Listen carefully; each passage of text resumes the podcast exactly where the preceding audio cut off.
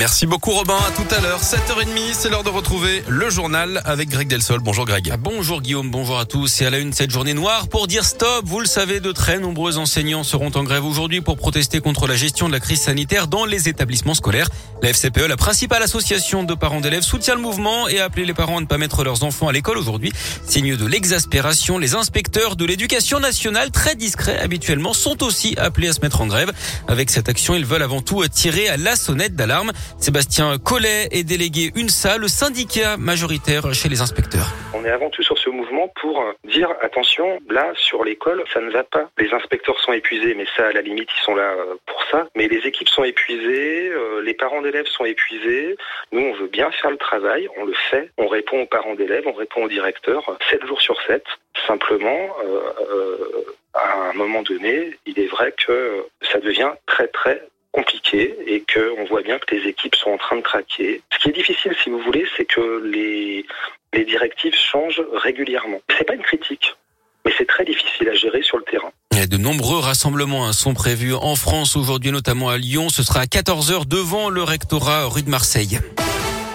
Il était soupçonné d'agression sexuelle sur au moins six enfants dans un club de foot de Saint-Priest où il était bénévole. L'homme de 60 ans jugé hier a été condamné à 5 ans de prison. Il a reconnu les faits. Il est retourné en détention et sera jugé en mars aux assises pour une autre affaire de viol sur mineur dans les années 80. Le souvenir aujourd'hui dans le 8e arrondissement, une allée au nom de Franck Labois. Ce policier tué en intervention va être inauguré tout à l'heure. Le maire de Lyon, Grégory Doucet, le préfet du Rhône seront présents. Franck Labois avait été volontairement renversé par le chauffeur d'un fourgon au cours d'une intervention à Bron en 2020 alors qu'il tentait d'interpeller des voleurs.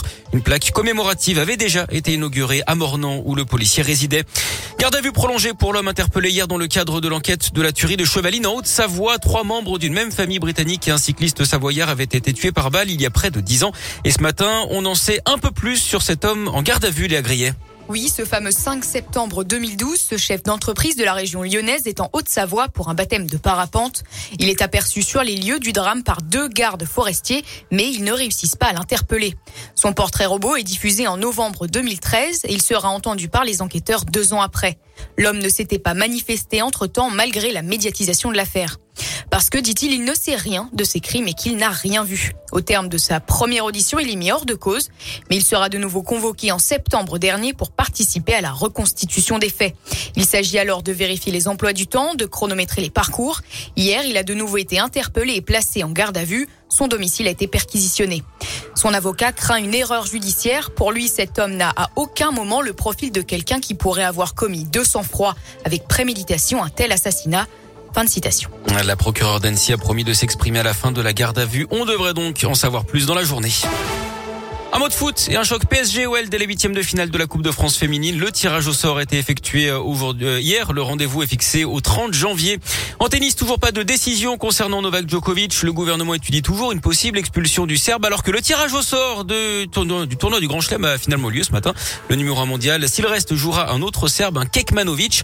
Gaël Monfils lui affrontera l'Argentin Coria au premier tour chez les filles. Fiona Ferro hérite de la tête de série numéro 15. L'Ukrainienne Elina Svitolina, alias Madame Monfils hein, dans la vie civile dès le premier tour. Ah. Et puis notre lyonnaise Caroline Garcia elle jouera une qualifiée puis le coup d'envoi de l'Euro de handball ce soir. La France affronte la Croatie à 20h30.